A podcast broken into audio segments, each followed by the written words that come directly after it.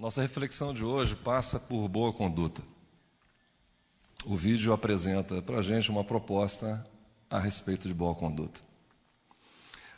Nas conversas do dia a dia e das nossas famílias, nas nossas relações institucionais, empresariais, nós temos percebido uma certa desconfiança acerca de fazer o bem.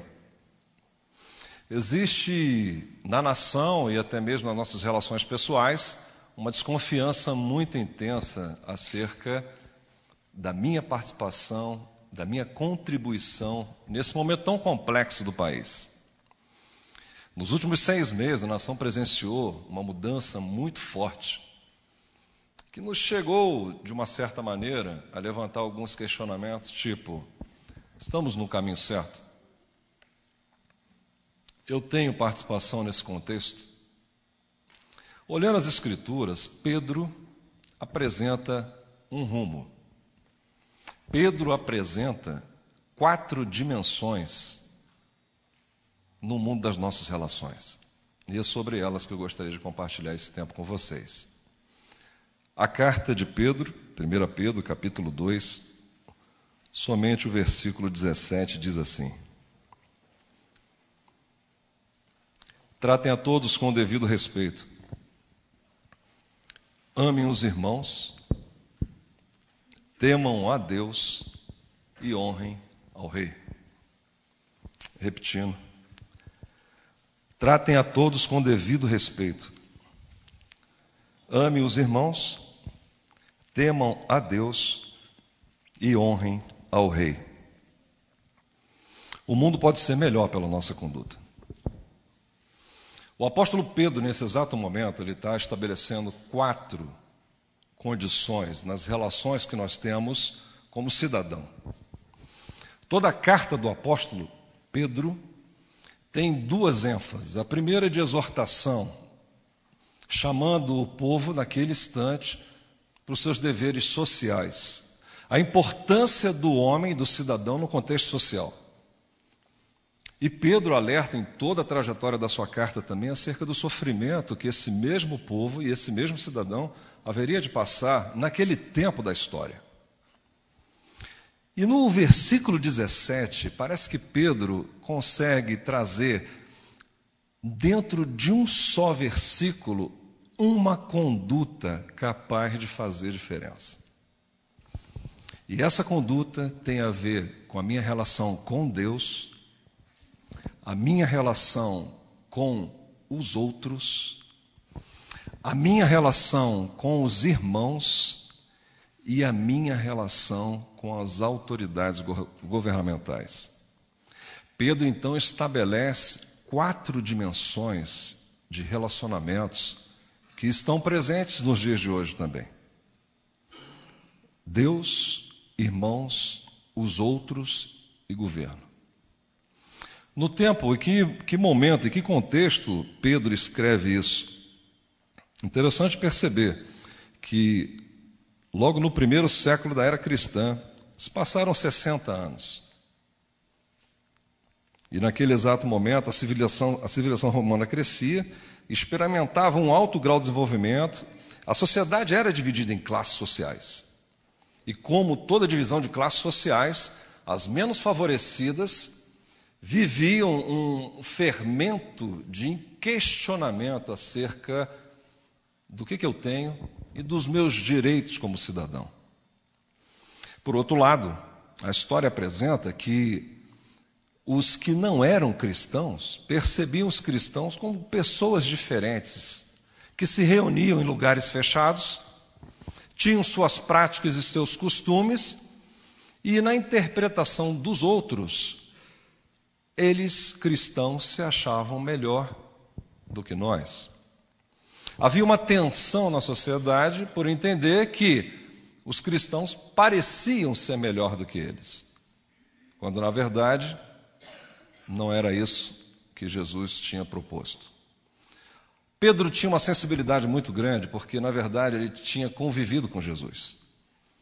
O mesmo Pedro das perguntas, o mesmo Pedro das inquietações, o mesmo Pedro transformado de Simão para Pedro, o mesmo Pedro que teve a capacidade de negar Jesus era o Pedro que Jesus chamou para ser quem?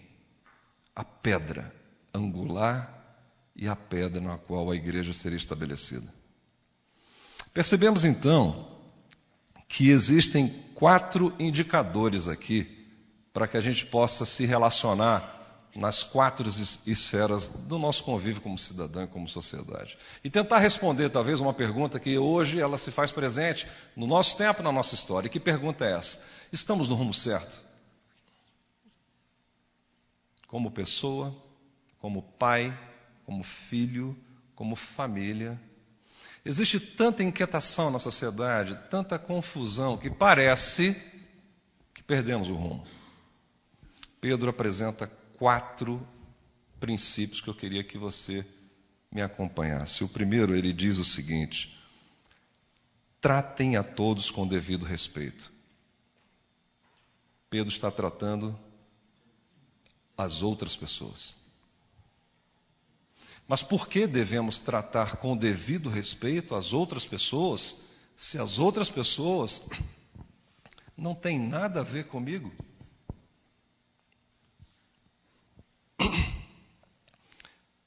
Deus nos chama para viver em sociedade. Todo dia, todo tempo, nos relacionamos com pessoas. Em família, nos negócios, na roda de amigos. Os relacionamentos se fazem presente e através dos relacionamentos que nós conseguimos conviver em sociedade. Interessante perceber que Pedro chama atenção a respeito do tratamento. E se você for perceber, tratar bem pessoas é princípio de relacionamento. O relacionamento é estabelecido quando eu consigo tratar bem alguém. Porque quando trato bem alguém, eu revelo quem sou. Quando eu trato alguém bem, na verdade, eu estou estabelecendo como eu sou e revela na essência quem sou. Tratamento tem a ver, então, com desenvolvimento de relações. Por que temos dificuldade de tratar bem os outros? A maneira como tratamos os outros, na verdade, na verdade, revela quem somos. O apóstolo Pedro então está chamando a nossa atenção para dizer o seguinte, irmãos, das quatro dimensões na qual nós estamos inseridos, eu e você, precisamos tratar a todos com respeito. Tratamento e respeito são colunas vitais de relacionamentos saudáveis.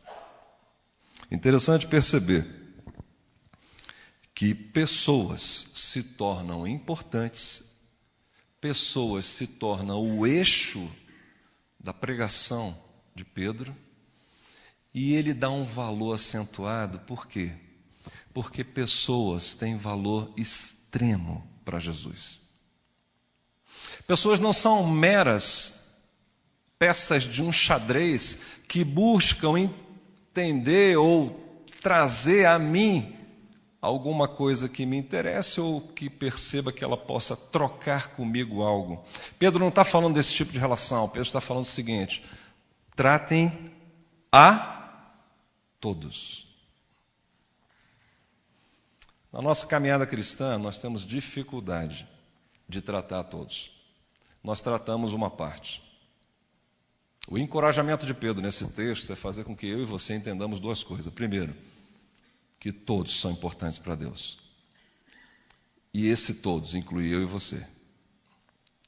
A segunda dimensão de Pedro é muito interessante, que ele fale: amem os irmãos.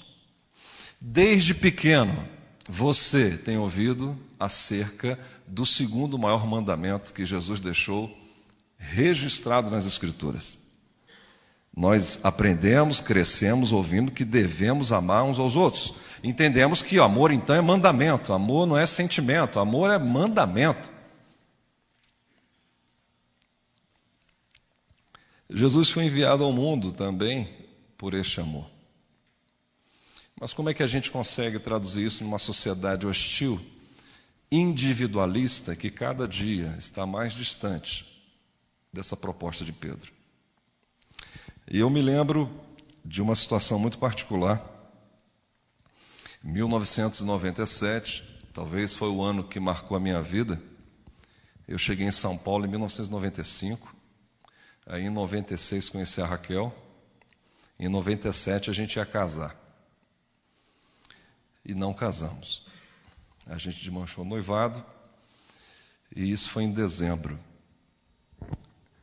Em maio eu fui demitido. Entre dezembro e maio, eu já estava num estado depressivo. E quando perdi o emprego, peguei meu carro e me dirigi para a casa da minha mãe, no Rio de Janeiro. Era uma sexta-feira. E chegou no sábado, eu estava muito angustiado.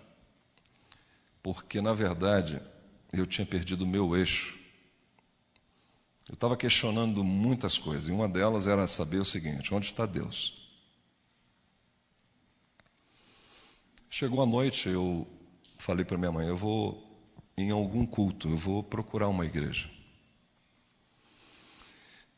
E peguei meu carro e saí pelo bairro da minha mãe, caminhei, passei por uma, duas, três, e me lembrei de uma igreja chamada Comunidade Evangélica. Ficava num bairro próximo, a cerca de uns dois quilômetros. E cheguei no exato momento da, da, da pregação do pastor. Como homem em crise, sentei aonde? No último banco. Quando um homem está em crise, ele não senta no primeiro banco, ele procura se esconder e, se possível, não falar com ninguém, se possível, não ser identificado. Ele não quer ser percebido, um homem em crise. Sentei no final daquela igreja, não conhecia absolutamente ninguém, e o pastor pregava. Quanto mais ele pregava, mais vontade que eu tinha de ir embora. Quanto mais ele colocava acerca do amor de Deus, da compreensão da divindade de Deus, quem era Deus, mais vontade eu tinha de ir embora. Porque eu estava numa crise, num colapso como homem violento. Terminou aquela mensagem, ele vira para a comunidade, era uma comunidade de gente muito simples. E ele fala, irmãos, eu agora quero lançar um desafio para a igreja. Eu falei, ah, lá vem o povo. Véio. Nós estamos hoje aqui reunidos e vamos lançar um desafio aqui. Nós precisamos comprar um portão para a igreja. Aí eu falei, lá vem o cara.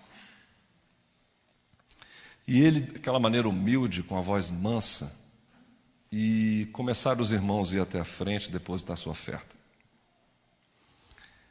E eu, no, na última fila, trancado lá em mim mesmo e não queria contribuir com aquela, com aquela oferta, e uma voz no meu coração: vai lá e participa. Vai lá e dá um abraço no pastor. Eu falei: não vou fazer isso. Eu fui o último a sair na direção do pastor para fazer a oferta e participar daquele momento e depois dar um abraço no pastor. E pedir a ele: ore por mim, eu estou quebrado. O nome desse pastor era o pastor Ari Caetano. Eu não sabia onde eu estava, muito menos quem era esse pastor. Era a primeira vez que entrava naquela igreja. Coincidência ou não, se passaram, eu fui embora. Almocei com ele uma vez, depois trocamos telefone, ele me acompanhou à distância. Os anos se passaram, eu me casei com a noiva que tinha, né? Ela está aqui do meu lado, é a mulher da minha vida, mãe dos meus filhos. Se passaram oito anos. Eu falava para minha irmã há cerca de 20 anos acerca do amor de Cristo. A minha irmã nunca, absolutamente, quis um compromisso com Cristo. Um belo dia recebo uma ligação dela. Evandro, me converti. Aceitei Jesus. Falei, louvado seja Deus. Aonde?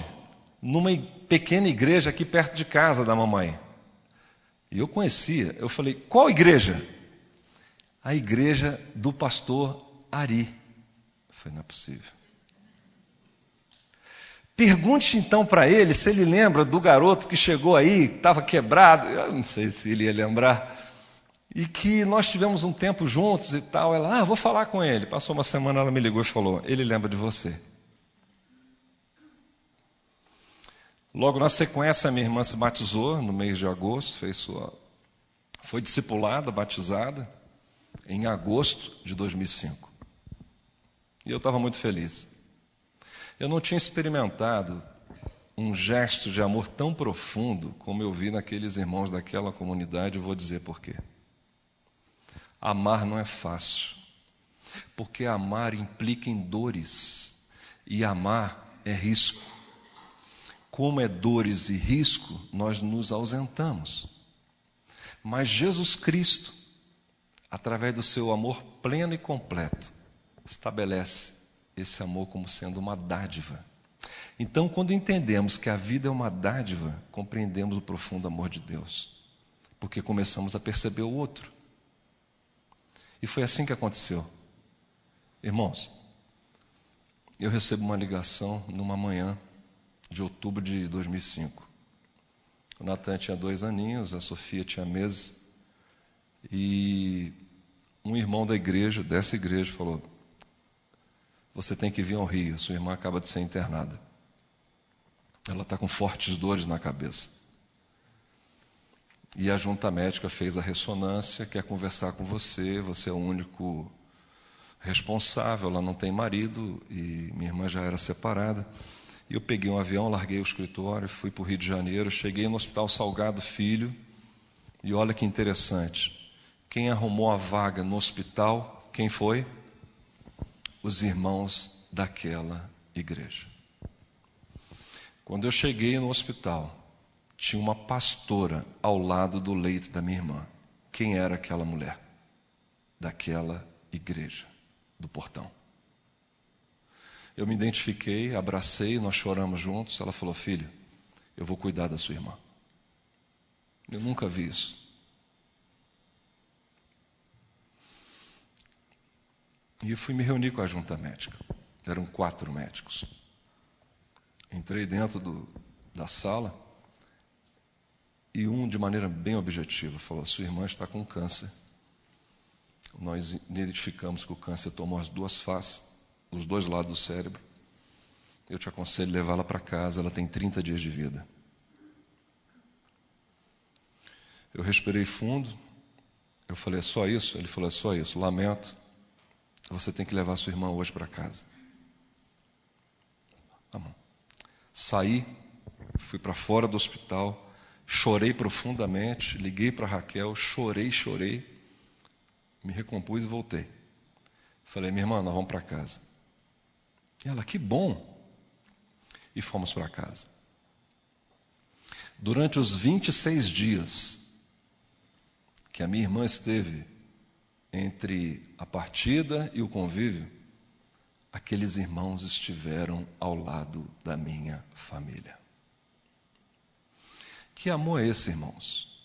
Eu não conhecia nenhum desses irmãos, mas eles conheciam Jesus. E eu conheci o amor manifesto de Jesus e a compreensão profunda do que Pedro está falando aqui. Amem os outros. Amem seus irmãos. Coincidência profunda, esse pastor foi quem? O discipulador de uma menina desde os sete anos, que recebeu o chamado aos sete anos de idade para adorar o Senhor. Essa menina se tornou uma menina conhecidíssima Aí veio uma outra menina, que se tornou mais conhecida também, conhecida igual a primeira menina. Aí veio um rapaz também, muito conhecido, e depois veio uma outra menina. Eu estou falando de Aline Barros, Fernanda Brum, Kleber Lucas e Ludmila Weber. O mesmo pastor que cuidou da minha irmã. Do outro lado da cidade, nós tivemos como família uma experiência de amar e ser amado. Irmãos, caminhando, o terceiro, a terceira dimensão que Pedro nos alerta aqui, e ela é muito interessante e oportuna, que fala sobre Deus. Temam a Deus. Por que, que Pedro está falando isso? Porque Pedro está fazendo a relação do temor do Senhor, que é uma atitude endereçada somente a Deus. Temor é uma atitude endereçada somente a Deus, o Criador, o Senhor de todas as coisas. E ele fala o seguinte: ele remete ao texto de Provérbios 9, versículo 10, que diz o seguinte: O temor do Senhor é o princípio da sabedoria. E o que é sabedoria? A sabedoria, a sabedoria vem de Deus. A sabedoria, a sabedoria oferece proteção, a sabedoria preserva a vida. A sabedoria mantém o bom senso. A sabedoria é fonte de vida. A sabedoria colabora para construções dos seus planos pessoais. Quando possuímos o temor ao Senhor, encontramos ela, a sabedoria.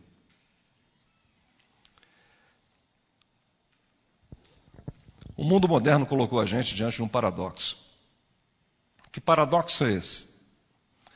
Um número acentuado de informações que chegam através de diversos canais,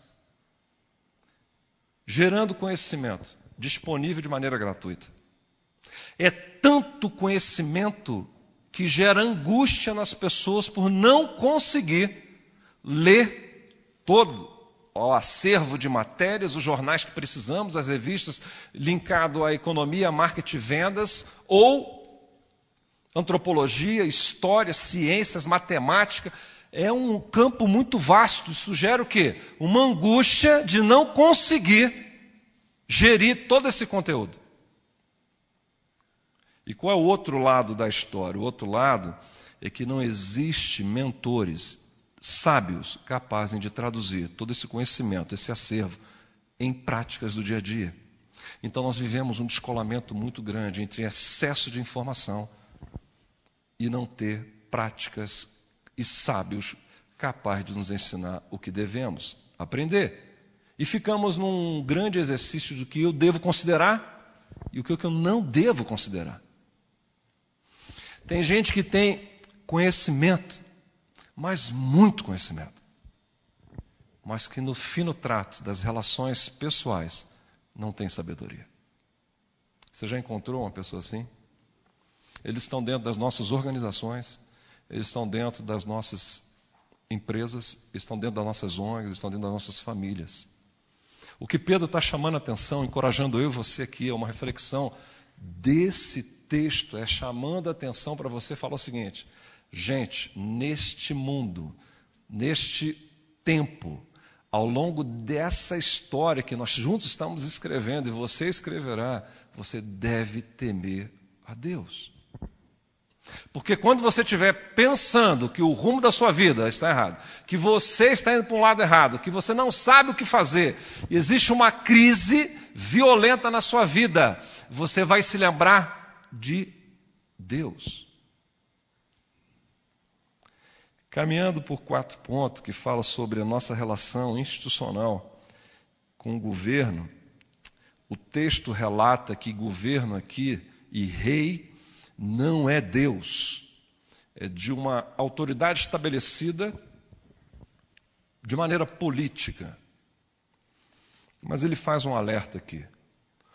Honre ao rei. Honra, eu poderia considerar aqui como respeito, consideração, dignidade.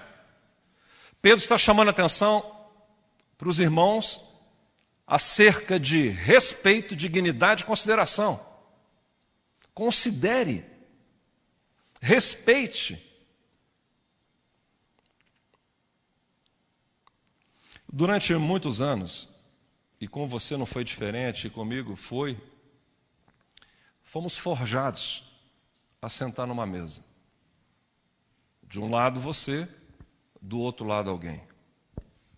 A vida é assim. Fomos instruídos a ser melhor do que os outros. Isso ocorre no futebol, nas ciências, na matemática, no trabalho, na profissão que você escolheu. Você tem que ser mais eficiente, você tem que ser mais capaz, você tem que ter dons, habilidades e talentos capazes de unir isso numa convergência em busca do resultado.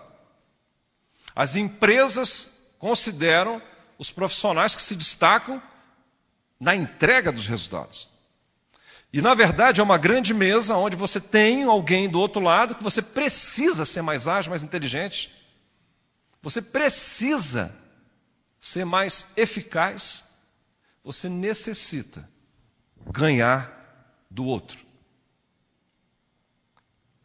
E o texto nos faz a seguinte questionamento: honre o rei, mas não se esqueça de temer o Senhor e servir a Deus. Pedro está nos encorajando aqui a nos lembrarmos de quem somos. Porque, na essência, multiplicamos quem somos. A pergunta de hoje, nessa manhã, é: quem sou? Compreendo as dimensões dos meus relacionamentos? Eu não sou uma ilha, não me relaciono somente com a minha esposa. Eu me relaciono com a minha esposa, com os meus filhos, com a minha sogra, com os meus clientes, com o governo. Eu me relaciono com as pessoas eu me relaciono com os outros.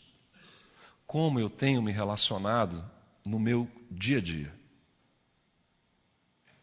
Considerando que somos pessoas fáceis, como podemos servir então numa sociedade hostil que acha que nós somos melhor do que eles?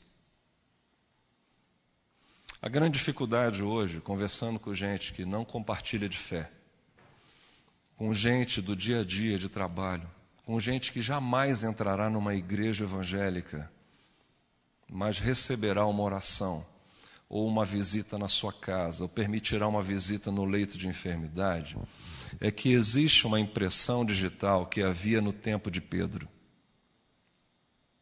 Eles pensam que nós cristãos somos melhores do que eles. Pedro vem estabelecer aqui um código de conduta. Pedro estabelece para a gente uma reflexão dizendo o seguinte: lembre-se de quem somos. Somos servos. Durante muitos anos fui doutrinado e orientado a seguir o código de conduta da empresa que sempre servi e trabalhei.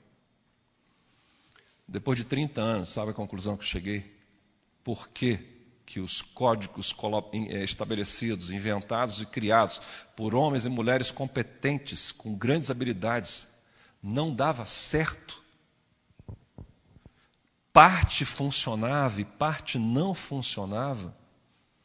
É porque havia uma distância entre o que se queria e o que se praticava. Eu acho que isso ocorre também em dado momento em nossas vidas. Lemos e temos dificuldade em praticar. Esse é o grande abismo que a sociedade talvez esteja clamando nos dias de hoje. A nossa oração é que tenhamos a responsabilidade de traduzir esse código de conduta de Pedro nessa manhã para uma vida saudável para uma cidade melhor e para a prática do bem. A maior mensagem da sua vida, da minha vida, chama-se conduta coerente. Se você tiver uma conduta coerente, você muda a sua família. Se a nossa conduta for coerente, nós transformamos a sociedade. Se a nossa conduta for coerente, nós temos grande chance de impactar o mundo e aquelas pessoas que jamais pisarão numa igreja, porque elas têm consigo uma pergunta: por que, que esses caras se acham? Nós não se achamos, nós somos servos do Senhor Jesus.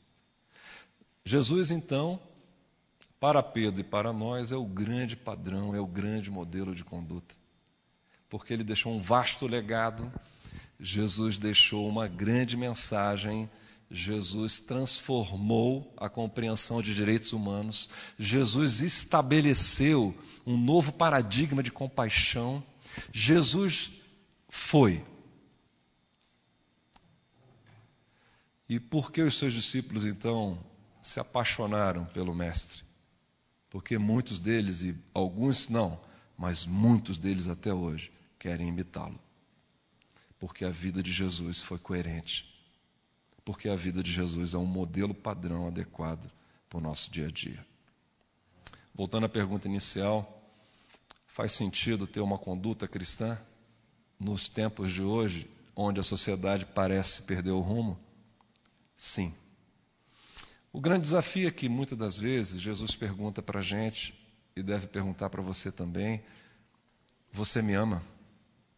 A pergunta emblemática para Pedro: Você me ama? Sim, Senhor, eu te amo, deveria ser a resposta. Mas durante muito, mas muito período das nossas vidas, eu posso dizer que da minha vida, em vez de responder sim, eu respondo fazendo outra pergunta. Mas, Senhor, posso ficar à tua direita? Ou à tua esquerda? Senhor, eu preciso conquistar esse objetivo. Eu preciso desse bem, eu preciso desse eu preciso, eu preciso e eu preciso. Quando Jesus quer ouvir um sim, abrimos nosso coração e fazemos perguntas. Queremos status, queremos poder, queremos conquistas, queremos espaço, dinheiro, poder, fama. E o espaço para dizer sim, Senhor, fica cada vez menor. Pedro nos chama e nos convida nessa manhã de uma maneira amorosa, porque desde o início do relato da carta de Pedro, ele chama os seus irmãos de amados. Irmãos, só chama de amados alguém a quem a gente quer muito bem. Pedro está virando para você nessa manhã dizendo o seguinte: você é amado. Na dimensão de relacionar com Deus, com os outros, com os irmãos e com o governo, existe um profundo amor pela sua vida. A minha oração é que Deus alcance você nessa manhã com favor e graça e com a compreensão de que é possível tratar as pessoas com respeito. É possível amar os outros. É possível honrar as autoridades. É possível temer a Deus para que tenhamos sabedoria para conviver nos dias atuais e estabelecer, como se fosse uma, um código de conduta apropriado, um caminho para que as pessoas possam se encontrar. Que Deus alcance você e te abençoe. Amém.